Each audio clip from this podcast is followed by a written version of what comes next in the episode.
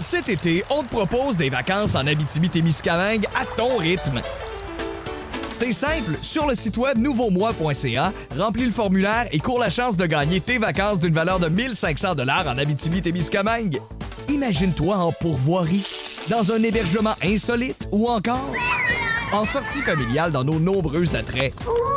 Une destination à proximité t'attend. L'Abitibi-Témiscamingue à ton rythme. Propulsé par énergie.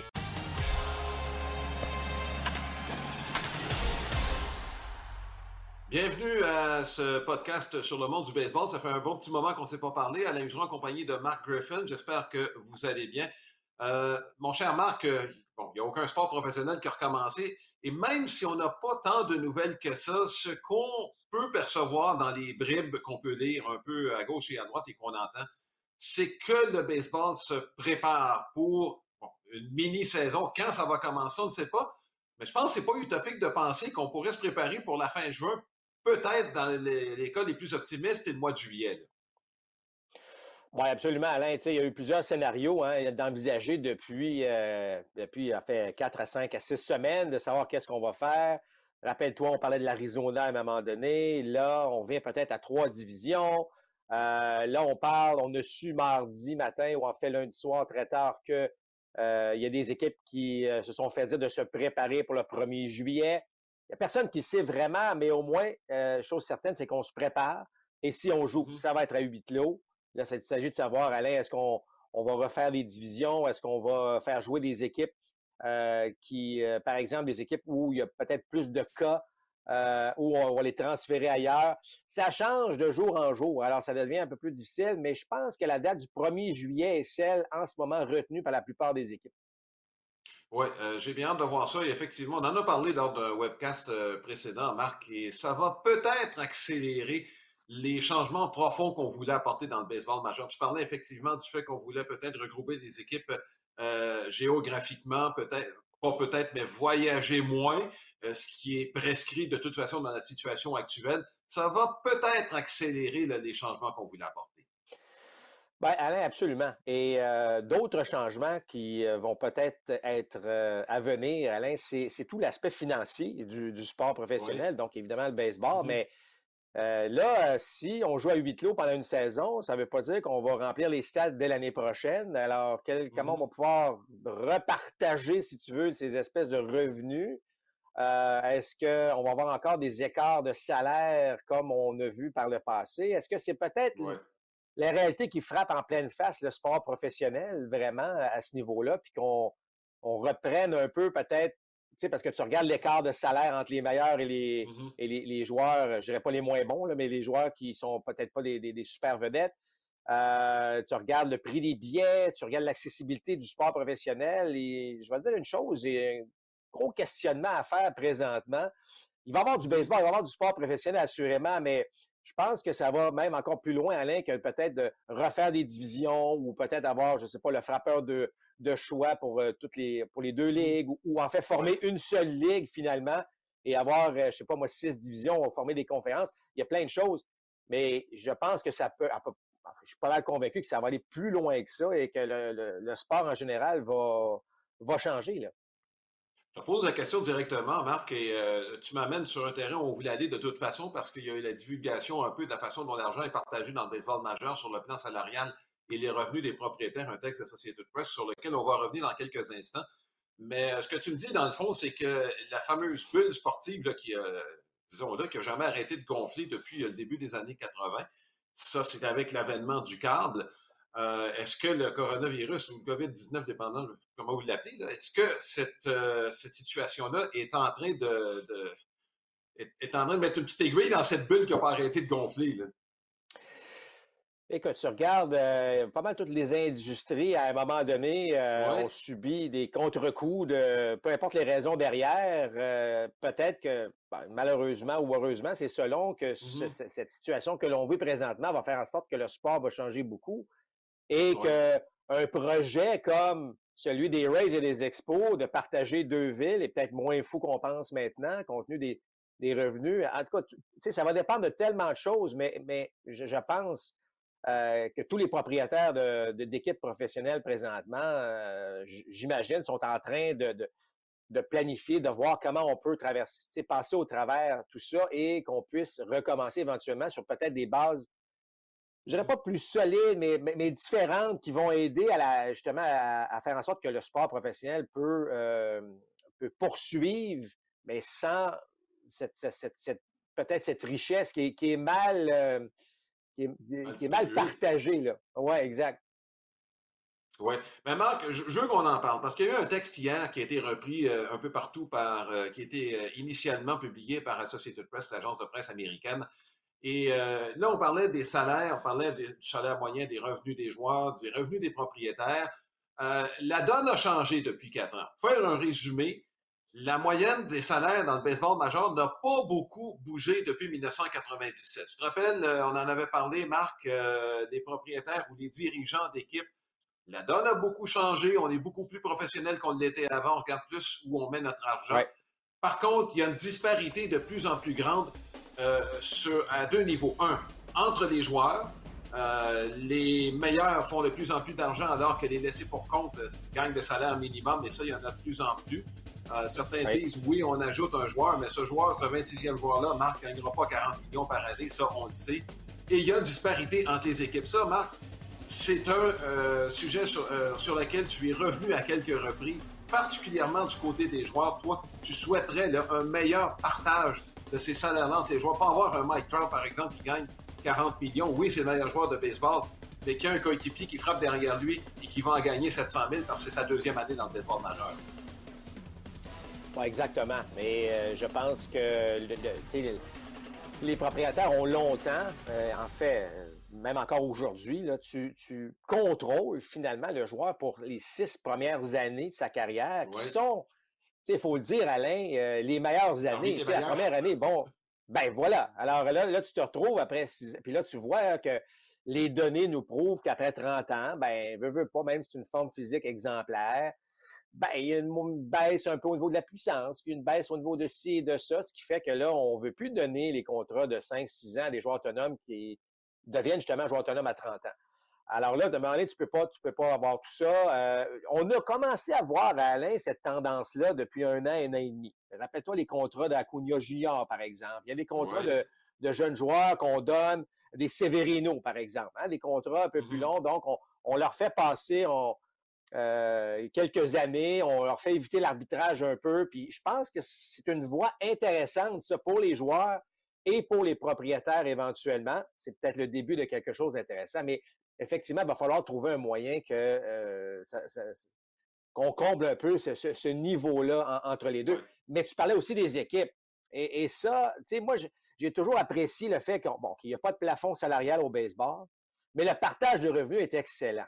Sauf que une fois que tu as partagé ton pourcentage de revenus, ben, on, on se comprend que le, le marché de New York, puis tu le compares à, je sais pas, le marché de Pittsburgh, euh, tu comprendras qu'on a beau puiser tout ce qu'on veut, tu peux avoir les meilleurs experts mm-hmm. marketing et de vente au monde à Pittsburgh, on ne réussira jamais à passer même proche d'atteindre ce que, par exemple, les Yankees ou euh, les Dodgers peuvent avoir. Donc, est-ce qu'il pourrait avoir un rééquilibre? Parce que, tu sais, c'est bien beau tout ça, mais à un moment donné, il va falloir aussi revenir, Alain, au fait que, tu sais, je regarde un Mookie Betts qui part de Boston, on parle de ça serait le fun de revoir des joueurs qui peuvent passer grande majorité de leur carrière avec la même équipe, qu'on les identifie, qu'un partisan peut se dire, bon, ben, puisque ce soit un partisan des Pirates ou un partisan des Dodgers, hey, on va le garder, ce joueur-là, puis on va l'avoir pour les, 8, 10 prochaines années, au lieu de dire, ben là, il devient joueur autonome dans trois ans, c'est sûr mm-hmm. qu'on va le perdre.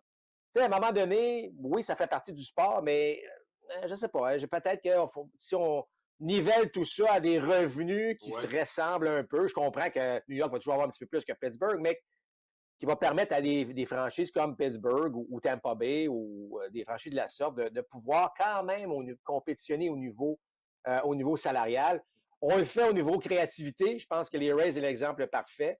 Euh, mm-hmm. D'ailleurs, on voit que des équipes riches embauchent à peu près tout le monde des, des, Rays en ce moment parce qu'on les trouve créatifs. Mais si on peut, si on peut être un petit peu plus proche de la réalité pour toutes les équipes. Il me semble que ça donnerait une, meilleure parité. Euh, on pourrait espérer à chaque année de voir les Royals autant que les, les A's, que les, je sais pas moi, les Cards de Saint-Louis lutter pour la première place. Là, mm-hmm. ça va vraiment dépendre de, la qualité des gérants et de l'administration baseball derrière une équipe. Mais je trouve qu'on devrait se rapprocher un petit peu plus parce que l'écart devient un petit peu trop grand. Je suis d'accord avec toi là-dessus. Et le, modèle, Marc, c'est celui de la NFL, euh, dans le sens où les Packers de Green Bay, qui évoluent, on sait, dans probablement le plus petit marché euh, nord-américain, euh, ont les mêmes chances de gagner que les Giants de New York. On a les mêmes revenus ou à peu près. On dépense bon, les décisions du deuxième étage.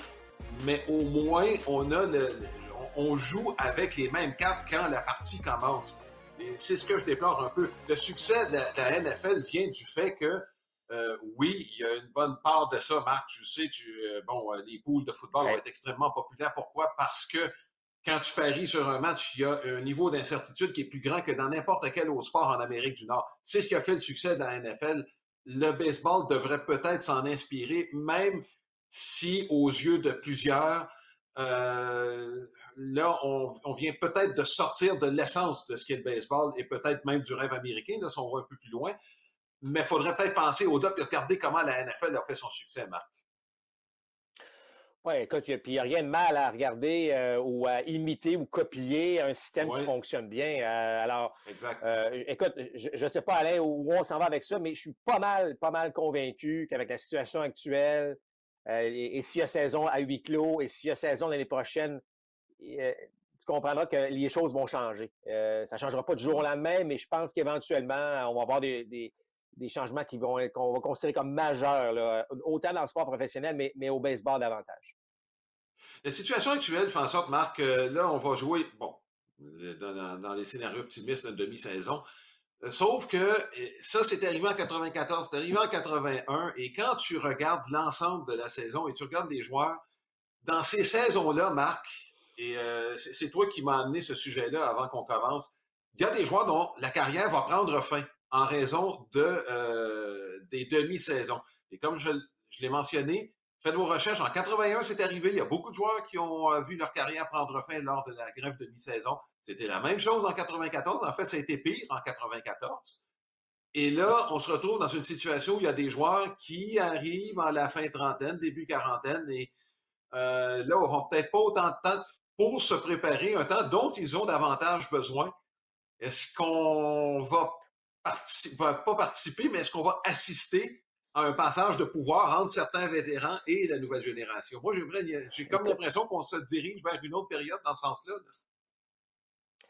J'ai aussi cette impression-là, Alain, parce que, euh, bon, est-ce que c'est bon pour un joueur de 38, 39 ans de rater une saison complète et de tenter de revenir un an plus tard, ou c'est pas bon? Euh, physiquement, est-ce que c'est est-ce que est-ce qu'on se repose ou au contraire, euh, nos, réflexes seront peu aussi aiguisés? Euh, écoute, j'ai plus tendance à me dire, ben, tu sais, un gars de 39 ans, 40 ans, je pense à des Nelson Cruz, des Adam Wainwright, des gars qui leur contrat va être terminé parce qu'on sait que ton statut de 2019 est transporté en 2020. Alors là, tu deviens joueur autonome, tu as 39, 40 ans, tu n'as pas joué pendant un an. Euh, j'ai comme l'impression qu'on pourrait voir, on pourrait assister à ça. C'est un gars comme Russell Martin qui n'avait pas signé non plus euh, aucun entraînement, mais qui était en Floride, qui était en bonne condition physique. Est-ce que si on ne joue pas pendant une saison, est-ce que ça va lui tenter de revenir? Il y a beaucoup de questions, mais j'ai tendance à, penser, évidemment, là, tu vas me dire, il y a beaucoup d'argent sur la table, peut-être. Est-ce que, que, Nelson Cruz vaut encore quelques millions de dollars pour une équipe? Euh, il y a des risques à prendre là-dedans, mais ça reste que j'ai l'impression qu'on pourrait voir euh, un certain nombre de joueurs qui ont fait quand même de belles carrières, donc des revenus importants, pourraient annoncer leur retraite, là, même si euh, on annonce qu'une demi-saison, on pourrait peut-être voir certains joueurs dire, ben écoutez, moi, c'est bien beau tout ça, mais j'irai pas jouer à huit clos dans, ce, dans, ce contexte-là. Donc, ça, se peut hein, qu'on en voit pas mal. Oui, et c'était le cas, comme je, le mentionnais, dans les deux autres cas auxquels on faisait référence, 81 et 94. Il y a eu plusieurs joueurs, plusieurs vétérans qui ont été euh, mis sur la touche au profit de certains jeunes. Marc, depuis la dernière fois qu'on s'est vu, euh, bon, euh, il y a toutes sortes de, nouvelles qui sont sorties. Il y en a une qui a attiré mon attention, puis j'aimerais te parler de ça, toi qui as joué quand même six ans professionnel, tu as côtoyé pas mal de joueurs, euh, certains avec un potentiel qui n'ont pas atteint les majeurs, d'autres qui, ont atteint les majeurs, euh, bon, malgré un talent mitigé, mais peut-être avec une volonté. Bref, tu as côtoyé toutes sortes de personnalités. Euh, il y a un texte qui m'a frappé, c'est le rapport sur le décès de Roy Halladay. Ce qui m'a frappé là-dedans, c'est le fait qu'il avait développé une accoutumance à certains médicaments, des antidépresseurs. Bon, est-ce que c'est à la suite de sa carrière? Euh, ça, c'est pas clair. Euh, il y avait peut-être des problèmes conjugaux. Néanmoins, euh, on est dans une période, Marc, où on demande aux gens de faire attention de toutes sortes de moyens. Attention aussi à notre santé mentale. Peut-être qu'on ne met pas assez l'accent là-dessus. Dans le monde du sport professionnel, Marc, c'est une jungle. Tu le sais, Marc, tu l'as vécu. Tu as été malheureusement victime de certaines décisions des dangeuses sur lesquelles tu n'avais aucun contrôle. Je pense à ta deuxième année où malheureusement tu n'as pas été dans le dehors parce qu'on avait acquis des voltigeurs, ce qui était contre nature un peu des dangeuses, qui ont payé pour d'ailleurs quelques années plus tard. Euh, le niveau d'anxiété quand tu es joueur professionnel, Marc, est-ce que c'est quelque chose que, j'imagine que ça dépend de la personnalité, mais maintenant avec le recul que tu vois, est-ce que c'est quelque chose que tu as pu constater quand tu jouais comme joueur? Ben, vous savez, le, baseball, je trouve, euh, représente beaucoup la vie de tous les jours. Mais euh, tu sais, pas parce que tu es un athlète professionnel que tu es différent de monsieur, madame, tout le monde qui va travailler 9 à 5 au bureau, peu importe. Ce que je veux dire, c'est que il y en avait beaucoup euh, des joueurs qui avaient des problèmes d'anxiété. Donc, mmh et, mais vous comprendrez que bon, le baseball est un sport pratiqué par beaucoup plus d'hommes. Là, aujourd'hui, c'est le fun d'avoir des filles, mais comprendrez qu'à l'époque, il y avait beaucoup plus de gars. Ben, si tu commences à te plaindre parce que tu te sens pas bien, parce que tu n'as pas confiance en toi, tu t'imagines un peu, Alain, comment tu vas te faire traiter. Euh, donc, les gars, qu'est-ce qu'ils faisaient? Ils n'en parlaient pas. ils n'en parlaient pas, mais c'était bel et bien réel. Euh, est-ce que les gars euh, se cachaient derrière ça? Absolument. Euh, puis, à l'époque, il n'y avait pas nécessairement des moyens ou des, des médicaments connus qui nous. Ben, il y en avait, mais je veux dire, encore une fois, le joueur n'allait pas de l'avant, aller voir le soigneur ou un responsable de l'organisation. Donc, c'est un problème. On, le voit aujourd'hui, en 2020, même avant les problèmes que l'on vit actuellement, c'est un problème de société là, depuis euh, une bonne dizaine d'années. Euh, et le baseball ne faisait pas exception. Donc, moi, d'entendre ce rapport-là, en fait, de lire le rapport de Roy Halladay, malheureusement, ben, je suis pas surpris de ça. Bon, évidemment, il y en a qui, ça va beaucoup plus loin que d'autres, mais euh, vous savez, un joueur de baseball qui, qui passe 10, 12 années de sa vie, il est entouré d'un paquet de monde, euh, il est coaché, entre guillemets. Tu un, un, joueur de position, tu as un coach de frappeur, tu un gérant, le coach au premier, tu le coach au troisième, tu le coach des voltigeurs, tu le coach des, euh, euh, voleurs de but, tu un paquet de coachs. Rappelle-toi ce qu'on appelle les roving instructors, là, ceux, ceux qui viennent de temps en temps te voir. Puis là, du jour au lendemain, tu prends ta retraite.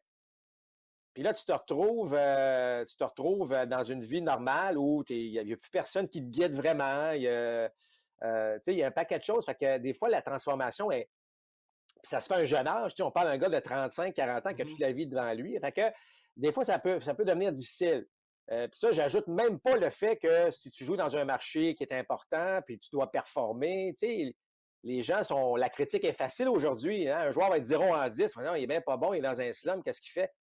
Mais ce gars-là, il vit des choses, il veut essayer de s'en sortir, mais là, il lit les journaux comme tout le monde ou euh, il va sur Internet c'est présent, c'est énormément présent dans le monde du sport et euh, j'espère que le cas de Roy Halladay, Alain, euh, va permettre d'aller encore un petit peu plus loin. Les organisations sont conscientes de ces choses-là. Mm-hmm. C'est un aspect qu'on a ajouté là, au fil euh, peut-être des, trois, 3, 4, 5 dernières années, mais je pense qu'il va falloir en faire un petit peu plus pour s'assurer que les joueurs, comme la population en général, soient, soient que ce soit aux aguets de ce genre de, mm-hmm. situation.